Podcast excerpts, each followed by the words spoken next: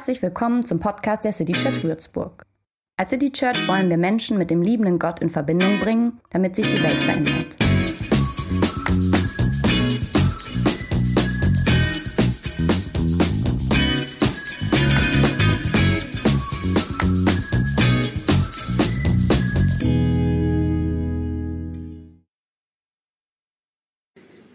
Freut euch im Herrn alle Wege und abermals sage ich, freut euch.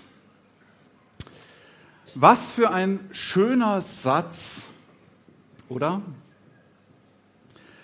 Und was habe ich mich in den letzten Tagen schwer getan mit diesem Satz?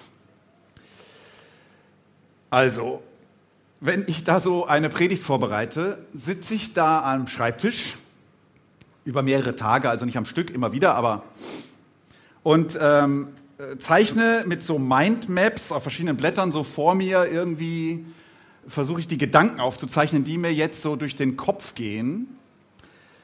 Und äh, in den letzten Tagen war es so, keiner dieser Gedanken zündete. Bei mir jetzt. Mir wurde beim Predigtschreiben langweilig. Und das ist kein gutes Zeichen. Ähm, ich habe irgendwie immer den Anspruch, äh, euch hier irgendwas zu sagen, was mich selbst wenigstens ein bisschen begeistert. War aber nicht so. Äh, das ist mühsam. Irgendwann habe ich dann gedacht, okay, dir fällt nichts ein. Jedenfalls nichts, was ihr nicht schon wusstet und was dann auch hier langweilig sein wird. Und dann dachte ich, warum fällt dir eigentlich nichts ein? Ich meine, das Thema ist ja eigentlich super. Freude. Was, was willst du mehr? Was gibt es jetzt viel Schöneres als Thema als Freude? Und ab dem Moment ging es weiter, weil ich dachte, okay, mindestens dieser Gedanke, der ist ein bisschen spannend. Warum zündet es nicht bei mir? Stimmt was mit mir nicht? Freut euch im Herrn alle Wege und abermals sage ich, freut euch. Dieser Satz löst in mir oder löste in mir nicht aus, was er forderte. Und das ist ein Problem. Hier sagt einer, ich soll mich mal freuen. So, ich war jetzt auch nicht irgendwie schlecht drauf oder so, ich war einfach ganz normal, aber, aber dieser Satz, freu dich doch mal. Dieser Satz, hast du, hast du den mal gehört schon? Jetzt freu dich doch mal. Wahrscheinlich deine Mama früher gesagt. Jetzt freu dich doch mal. Dieser Satz löst nicht aus bei mir, was er fordert. Und die Schwierigkeit, in der ich mich plötzlich in der Predigtvorbereitung sehe, ist, ich soll euch heute sagen, freut euch doch mal. Und ich weiß schon, das funktioniert so aber nicht. Deswegen habe ich gedacht, dieser Clip funktioniert, das weiß ich, dann lacht ihr wenigstens mal. Das ist schon mal ein kleiner Schritt, aber ich soll so, es geht ja um Leben teilen, ne? Ich soll heute also Freude teilen. Und ich denke irgendwie, das geht aber nicht so einfach. Das wird wohl am besten noch funktionieren, wenn ich lustige Clips zeige oder einen Witz erzähle oder irgendwie eine super lustige Predigt halte. Aber wenn ich das könnte, dann würde ich Kabarett machen und nicht hier stehen und die Bühnen dieser Welt füllen. Und letzte Woche hat übrigens ein Freund von mir in Hamburg genau das vorgeschlagen, dass wir das gemeinsam machen sollen. Ja, ich habe abgelehnt. Aber das Schwierige an diesem Thema ist, dass, dass Freude auf der einen Seite tatsächlich so was Wichtiges ist, so was Großartiges, so was Großes, Schönes, Bedeutsames aber dass man es nicht machen kann. Ich jedenfalls nicht. Ich weiß, man kann sagen, ähm, ich mache jemand eine Freude, aber das ist jetzt irgendwie anders gemeint, oder? Also, hier lag meine Blockade. Ich kann nicht machen, dass ihr euch freut. Ich kann eigentlich sogar noch nicht mal machen, dass ich mich freue. Aber das wäre so wichtig. Also das Fröhlichsein, das Frohsein ist tatsächlich eine ganz zentrale Auswirkung des Glaubens auf unser Leben. Paulus sagt, freut euch. Mehrmals. Wenn dein Glaube, wenn mein Glaube mich nicht froh macht, das ist mir schon klar, dann ist er es eigentlich irgendwie auch nicht so richtig wert. Also ich habe auf einmal, ich habe praktisch beim Vorbereiten gemerkt, ich muss heute über das Herz dieser ganzen Sache hier sprechen und ich kann aber wenig dafür tun, dass es bei euch zündet. Ich versuche es jetzt natürlich trotzdem, klar, mal gucken. So. Heute zeichne ich nicht, heute habe ich schon gezeichnet. Und ähm, weil das hier kriege ich nicht mal on the fly nebenher hin. Ähm, und vielleicht erkennt ihr diese kleinen fünf Figuren hier. Also Mattis, der eben hier war, als ich die zeichnete, hat sie sofort erkannt. Schon bei der ersten. Da waren nur die da. Also das sind die Figuren aus dem Film Alles steht Kopf. Und ähm, diese fünf kleinen Wesen sind fünf Grundemotionen im Kopf eines elfjährigen Mädchens. Die sitzen da in so einer Schaltzentrale wie in so einem Raumschiff. Wir haben Angst, wir haben die Wut, wir haben den Ekel, Kummer und die Freude. Diese fünf. Möglicherweise gibt es in Wirklichkeit noch mehr. Ähm, vielleicht ist das Konzept dieser Grundemotionen, ich glaube, das wird man in der heutigen Psychologie vielleicht auch hinterfragen, kann man das so scharf unterscheiden und so. Aber für unsere Zwecke passt das und da reichen auch diese fünf. Sehr schöner Film übrigens, wenn ihr ihn noch nicht gesehen habt. Nicht nur schön, der ist so tiefsinnig. Und dieser Film dreht sich jetzt eben darum, dass Freude und Kummer aus irgendeinem Grund, den ich nicht mehr so genau weiß, in die Untiefen der Seele dieses elfjährigen Mädchens irgendwie verschwinden. Die suchen da irgendwas, oder ich weiß nicht mehr genau. Die sind jedenfalls weg, die sind aus der Schaltzentrale weg. Und die anderen drei, also Angst, Wut und Ekel, haben ihre liebe Not, das Mädchen jetzt noch vernünftig durch ihr Leben zu steuern. Dass dieses Mädchen halbwegs sein Leben auf die Reihe kriegt.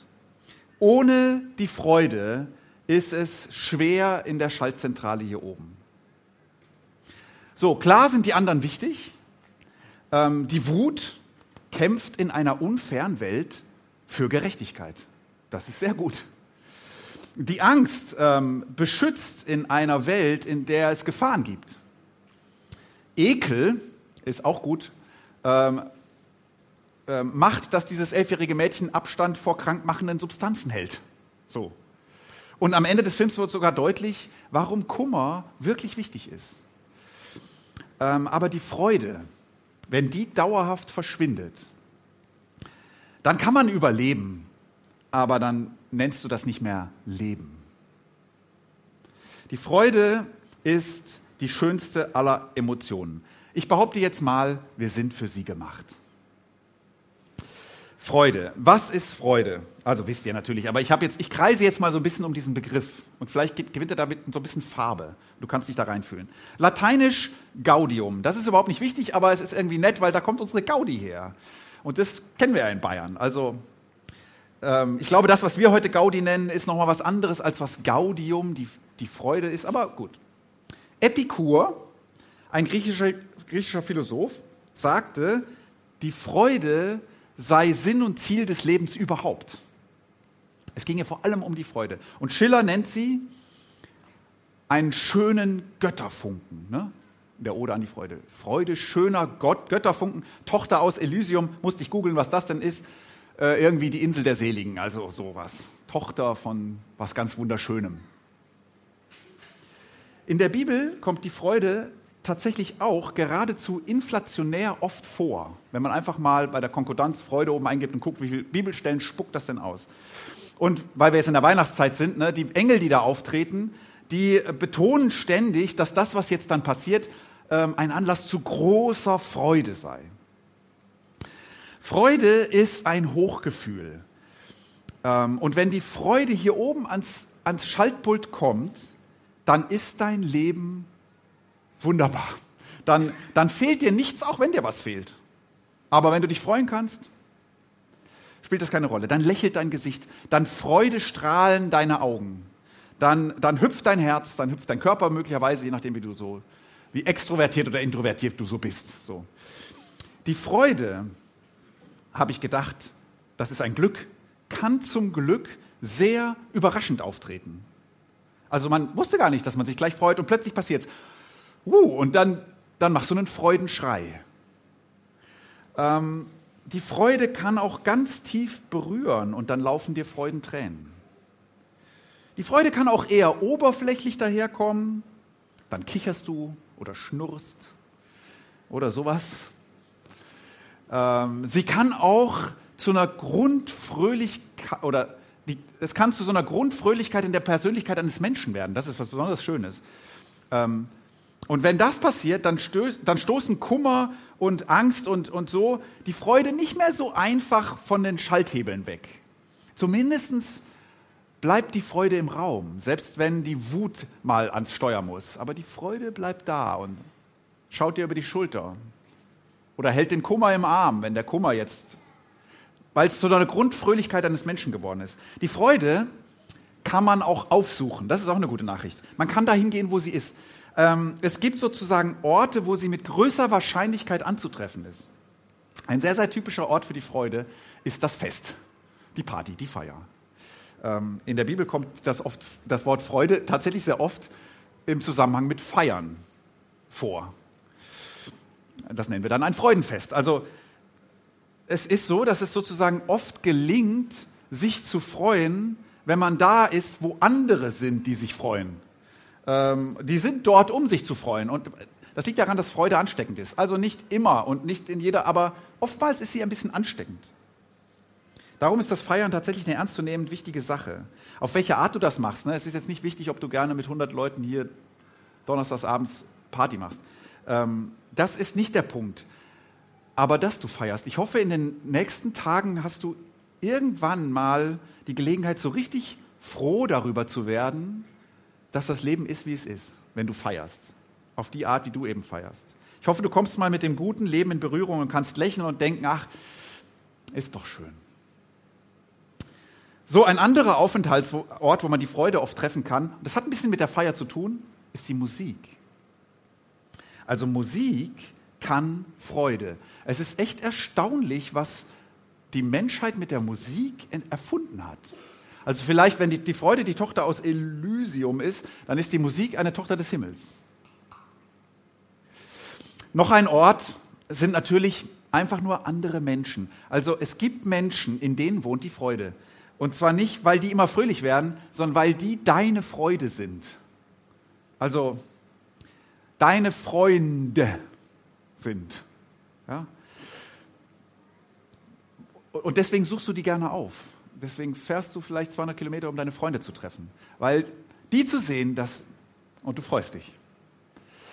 Menschen. Freude ähm, kann manchmal auch durch ganz, ganz einfache Dinge auftreten. Das ist immer dann der Fall, wenn diese ganz, ganz einfachen Dinge uns aus irgendeinem Grund ähm, vorenthalten wurden eine Zeit lang. Also ich sage jetzt mal, acht Stunden bei minus 10 Grad draußen und ein warmer Kachelofen wird zu einer Glut des Glücks. Und du freust dich nur, weil es warm ist. Kannst du jetzt wunderbar nachvollziehen. Du freust dich einfach an der Wärme, eine ganz kleine Sache. Ein Glas kaltes Wasser nach einer viel zu langen Wanderung im Hochsommer. Und du freust dich. Für manche auch das Klo nach einer zu langen Autofahrt. Und du freust dich. Also ähm, ich habe gelesen, es gibt Freudenpipi, aber das gibt es wohl nur bei Hunden. Das ist also was anderes. Freude findet sich natürlich auch in der Liebe.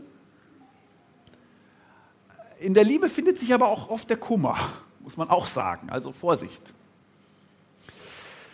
Freude wartet oft am Ziel großer Anstrengung.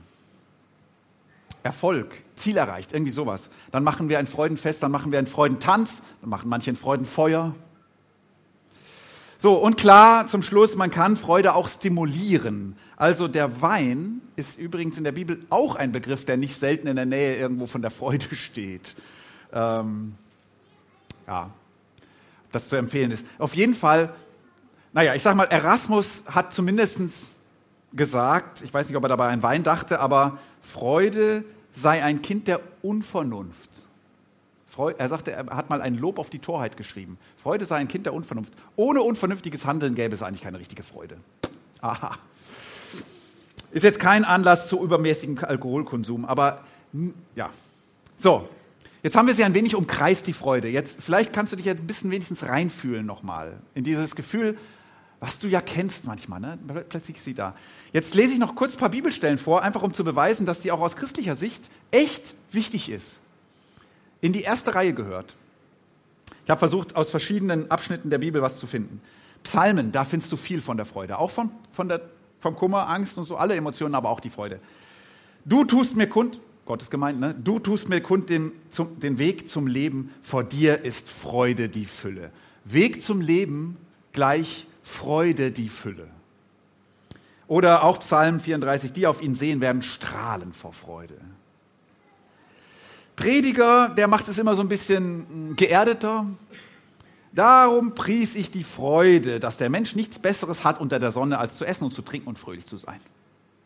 Nichts Besseres hat unter der Sonne. Ne? Jesaja, du wächst lauten Jubel, du machst groß die Freude. Vor dir freut man sich, wie man sich freut in der Ernte. Das ist vielleicht so dieses ähm, etwas erreicht haben. Ne? Und dann, für uns jetzt ein bisschen schwierig, aber wie man fröhlich ist, wenn man Beute austeilt. Machen wir nicht natürlich, aber kann man sich schon irgendwie denken, wie das ist. So. Oder dann ähm, Weihnachtsgeschichte Maria, die irgendwie weiß, was da in ihr heranwächst und sie, sie singt ein Lied und sie sagt, alles in mir jubelt vor Freude über Gott, mein Retter. Und dieser Jesus wird später eine Geschichte erzählen und da vergleicht er das Himmelreich mit einem Schatz, verborgen im Acker, den ein Mensch fand und verbarg. Und in seiner Freude geht er hin und verkauft alles, was er hat und kauft den Acker. Also irgendwie das Himmelreich, Glaube, Gott begegnen ist ein, ist ein Freudending. Und Jesus sagt dann auch mal, ich habe euch das alles gesagt, damit meine Freude euch erfüllt und an eurer Freude nichts mehr fehlt. Das Ziel christlichen Glaubens ist Freude. Jetzt habe ich noch ein Negatives, also wo das Ganze ins Negative gekehrt ist. Auch mal aus dem Alten Testament, da wird, da wird das Volk getadelt, sozusagen weil du dem Herrn, deinem Gott, nicht gedient hast. Wenn ich da Schluss machen würde, würde ich denken, was soll das denn? Nicht gedient hast mit Freude und Lust deines Herzens, obwohl du Überfluss hattest an allem. Also hier wird Freude gefordert. Und eben in unserem Vers von heute, den Paulus im Philipperbrief sagt, auch, freut euch im Herrn alle Wege und abermals sage ich, freut euch. So. Paulus sagt, gebt der Freude das Steuer. Äh, lass die an die Macht, hol die nach vorn. In deinem, hinter deiner nachdenklichen Stirn. Hol die mal nach vorn. Und er sagt das dann sogar, ich sag's übrigens nochmal, ne? abermals so. Und ich denke, ja, ich, Paulus, ich weiß, aber man kann doch Freude nicht, die ist wunderbar, ich mag die auch, man kann die doch nicht einfach so befehlen. Hol die nach vorn, was soll das? Es muss doch einen Grund geben, um sich zu freuen. Und natürlich habe ich recht. So, Paulus hat auch recht. Er sagt diesen Grund nur zwei Sätze später. Ähm, in dem Vers, den Alex vorher vorgelesen hat, und so steht er auch im Moment in der Perikopenordnung, hat man einfach sozusagen den, diesen kleinen Vers von später noch nach vorne gezogen. Der Satz geht nämlich dann noch so weiter. Der Herr ist nahe. Das ist der Grund. Der Herr ist nahe. Er meint Gott oder präziser Jesus Christus ist nahe. Deshalb freu dich. Die Welt hat einen Herrn, der so ist, wie Jesus von Nazareth gewesen ist. Und das ist der Grund zur Freude. Und er ist uns nah. Und jetzt habe ich gedacht, okay, lass mal durchdenken, was das bedeutet im Blick auf unser Leben und diese Grundemotionen hier. Und ähm, was das bedeutet, ähm, vielleicht kann dir das Freude machen. Vielleicht. Ich weiß nicht. Aber ich versuche es mal. Hat dieser Satz, der Herr ist nahe, hat er die Kraft, die Gefühle Angst, Wut, Kummer, Ekel, und die Bedürfnisse, die dahinter stecken, zu stillen und die Freude nach vorne zu bringen. Hat dieser Satz die Kraft. Und jetzt gehen wir diesen Grundbedürfnissen des Menschen mal nach, ähm, die wir alle brauchen, um fröhlich zu sein. Ich sage schon mal gern Pavlovsche Grundbedürfnisse, aber das ist wieder der Hund. Sie heißen Maslow'sche Grundbedürfnisse oder so ähnlich. Und ich weiß noch nicht mal, ob ich sie so ganz richtig habe. Ich glaube, da gibt es auch verschiedene. Das ist so eine Pyramide. Ne? Ähm, den gehen wir kurz nach und überlegen, hat dieser Satz die Kraft, uns darin fröhlich zu machen, diese Bedürfnisse zu stillen. Und die alleruntersten nach Maslow und allen anderen, die sich darum gekümmert haben, sind die existenziellen Grundbedürfnisse. Ich schreibe mal nur existenziell. Und gemeint ist zum Beispiel als allererstes, als aller, aller, aller, allererstes Grundbedürfnis der Atem. Kein anderes ist so wichtig wie der Atem. du schaffst es nur eine sehr, sehr, sehr, sehr kurze Zeit ohne. Du atmest. Jetzt schon wieder. Und dieses Bedürfnis nach Atemluft ist wahrscheinlich eines, wenn das gestillt wird, selten freust du dich darüber. Ne? Aber wenn du glauben kannst, dass der Herr nahe ist, dass Gott da ist, dass das Leben von ihm kommt, dann ist Atmen was anderes. Weil dann will einer, dass du atmest. Dann will einer, dass du atmen kannst. Und das ist ein Glück dass das einer will. Denn eines Tages wirst du aufhören zu atmen. Und der Tod ist der größte Feind der Freunde, der Freude. Epikur, dem, dem, dem die Freude so wichtig war, ne? der sagt, das ist das Ziel und so, der, äh, der wusste das auch, der Tod, dieses Todding, das ist ein Problem im Blick auf die Freude. Und der löste das so. Der sagte, wir müssen einfach verstehen, dass der Tod uns überhaupt nichts angeht. Der hat nichts mit uns zu tun. Der sagte so, das ist schon ganz pfiffig, solange ich da bin, ist der Tod nicht da. Und wenn der Tod da ist, bin ich nicht mehr da. So, wunderbar. Äh, voila, große Freude. So, also das ist schon nett irgendwie. Ähm, der Glaube an Gott sieht das ein bisschen anders. Wenn die Atemluft dir geschenkt ist von einem, der will, dass du atmest, dann kannst du einfach eines Tages getrost den letzten Atemzug machen, weil er ist dann immer noch da. Und auf, auf eine Weise bist du bei ihm dann auch immer noch da. Der will dann immer noch, dass du bist. Freude im Blick auf ein ganz existenzielles Bedürfnis, wenn ich glauben kann, dass der Herr nah ist. Und die anderen auf dieser Ebene heißen Wärme, ja, merken wir gerade so ein bisschen kühl, Trinken, Essen, Schlaf. Vielleicht gab es noch mehr, die so, die sind sehr existenziell. Wir kommen nicht ohne sie klar. Und ja, auf diesem Planeten haben Menschen zu wenig davon, von diesen existenziellen Bedürfnissen.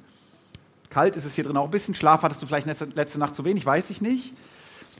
Aber wenn dir schon mal was bitter gefehlt hat, so von diesen Dingen, dann, dann merkst du, wie man sich freuen kann über eine Decke oder über was zu essen, zu trinken und, und irgendwie ein Bett. Aber in der Regel sind wir natürlich Menschen, wahrscheinlich, ne, wirst du das alles heute noch bekommen nehme ich mal an. Dieses Bedürfnis wird heute wahrscheinlich gestillt. Deswegen kennst du die tiefe Freude, die daher kommt, dass du glauben kannst, der Herr ist nah. Und diese Dinge schenkt mir ein Schöpfer. Ich bin nicht einfach ein Glückspilz, dass ich heute ein Bett habe und was zu essen, so, sondern ich bin ein Beschenkter. Also das, das ist mir gar nicht verdient, habe ich das. Ich bin ein existenziell Beschenkter. Das, macht, das ändert meinen Blick auf diese Grundbedürfnisse und es kann dich fröhlich machen. Auf einmal wirst du dankbar, weil, weil dankbar braucht eine Adresse. Und jetzt hast du eine Adresse, wo du Danke sagen kannst für Dinge, die du einfach im Aldi gekauft hast und die dann zu Hause kochst. Aber wenn du glauben kannst, ich bin ein Beschenkter, ändert sich was und die Freude kommt nach vorne. Okay, wir Menschen haben mehr Bedürfnisse. Ich mache das jetzt immer kürzer nach oben hin. Da ist ein riesiges Bedürfnis in uns. Das ist die zweite Stufe nach Sicherheit. Und das teilt sich so auf in Wohnen, in Schutz vor Gefahr, in Gesundheit und da stand auch noch so etwas wie Ordnung, also Ordnung vor dem Chaos. So, ein Schutz vor dem Chaos, weil, weil die Dinge ordentlich laufen, in denen, ein System, in dem ich sicher bin. So, und das sind jetzt nun Dinge, die sind auch in unseren Breiten manchmal nicht gegeben. Äh, nicht so selbstverständlich. Hier meldet sich, auf dieser Ebene meldet sich spätestens auch bei uns die Angst. So, wenn du Angst um deine Sicherheit haben musst, ist die Freude vom Schaltpult weg. Oder um deine Gesundheit oder so. Und manchmal meldet sich hier auch die Wut. Ne? Ähm, wenn dir oder manchmal sogar noch stärker, wenn anderen ähm, das genommen wird. Gesundheit, Schutz, Ordnung, Sicherheit. Äh, wenn Ungerechtigkeiten passieren. So, der Herr ist nah. Was bedeutet das auf dieser Ebene? Dieser Herr, der da nah ist, der steht für Gerechtigkeit.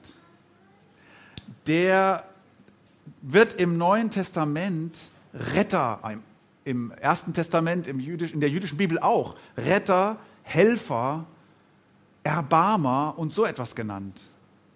Also der Herr ist nah, kann deshalb fröhlich machen, weil ich glauben kann, dass Gott einer ist, der auf dieser Ebene helfen will. Auf dieser auch, aber das ist oftmals nicht so unsere Ebene, auf der wir unsere Schwierigkeiten haben. Hier mehr. Ähm, einer, der was ändert. Ich weiß schon nicht schnell genug und manchmal auch, auch gar nicht so, wie wir uns das, und ich weiß schon alles das. Aber aus Sicht eines Menschen, der Angst hat oder der wütend ist, ähm, weil da irgendwie Wohnung verloren geht oder, oder, oder Leib und Leben in Gefahr ist oder so. Aus Sicht eines Menschen, der diese Gefühle hat, macht der Glaube an einen Herrn, der nahe ist, einen riesigen Unterschied. Paulus schreibt das hier, freut euch, aus dem Gefängnis.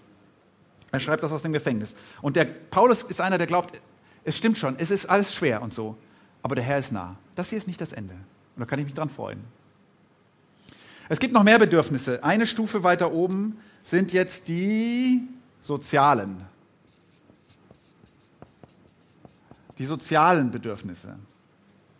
Also sowas wie Freundschaft, Liebe, Kommunikation, Sexualität, Fürsorge. Diese Dinge.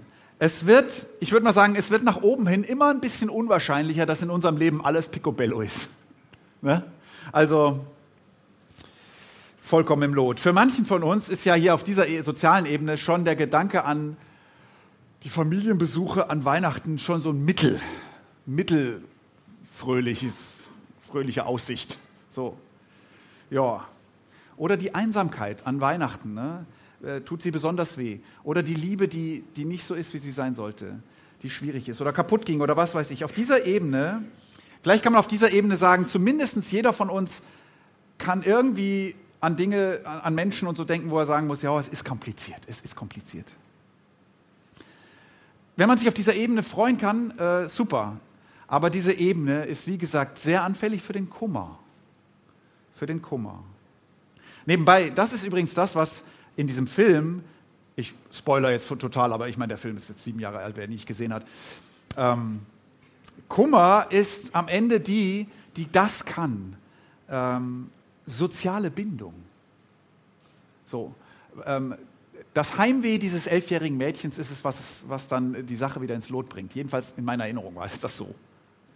Okay, der Herr ist nah. Was bedeutet das auf dieser Ebene? Der Lebengeber, der Retter und Helfer und so, der ist vor allem auch ein liebender Gott. Eine Liebende ein Liebender. Darum nämlich ist der Herr nahe. Und das lindert den Kummer. Und es weckt die Freude ein bisschen auf, wenn man allein ist oder zerstritten oder, oder verletzt oder ein bisschen ernüchtert oder wie auch immer. Der Gedanke ist sozusagen, ey, wenn alles furchtbar wäre im Leben, wir sind immer noch von einem nahen Gott Geliebte. Immer noch das wenigstens. So, und ich dachte, du könntest doch demnächst mal, Hausaufgabe. Wenn du alleine wohnst, übrigens ist das jetzt leichter. Wenn du nicht alleine wohnst, dann musst du irgendwann warten, bis keiner da ist oder so. Abends geht es auch besser, finde ich. Du könntest doch mal die drei Lieblingstracks, Musik, jetzt kommt die Musik wieder ins Spiel, von Spotify in eine Playlist schieben. Drei, vier, fünf, wie viel Zeit du halt hast.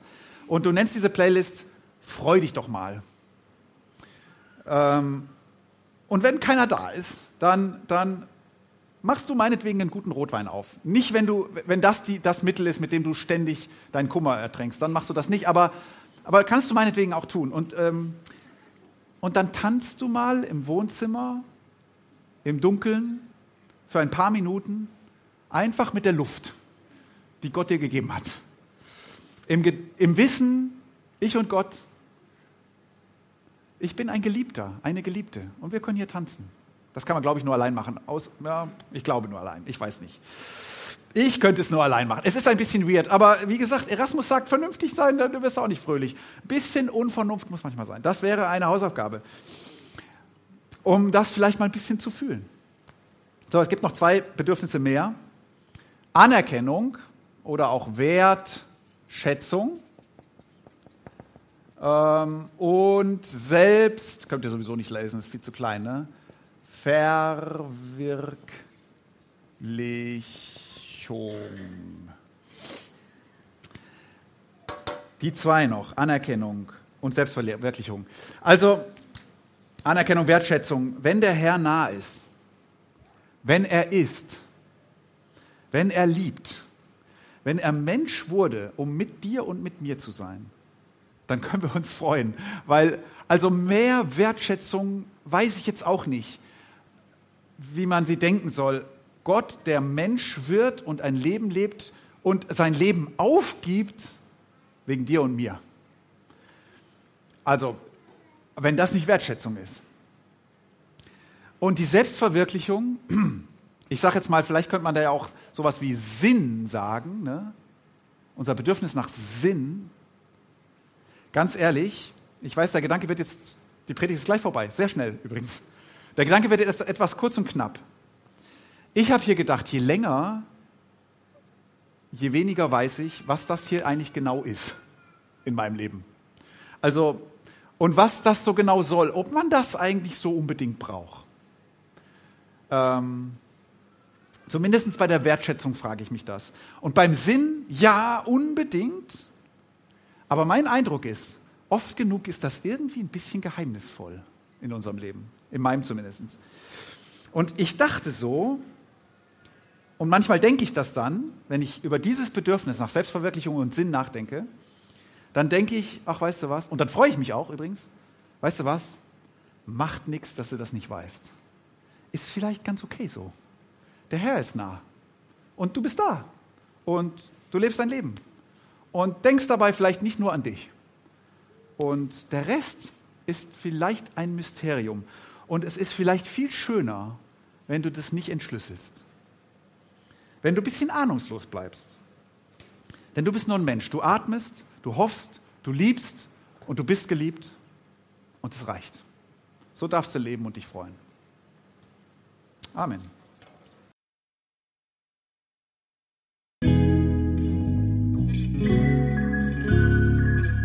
Infos zu dem, wer wir sind und was wir machen, kannst du unter citychurch.de nachlesen. Wenn du uns unterstützen willst, und wir brauchen Unterstützung, findest du Informationen dazu in den Show Notes oder unter citychurch.de-spenden. Vielen Dank und bis zum nächsten Mal.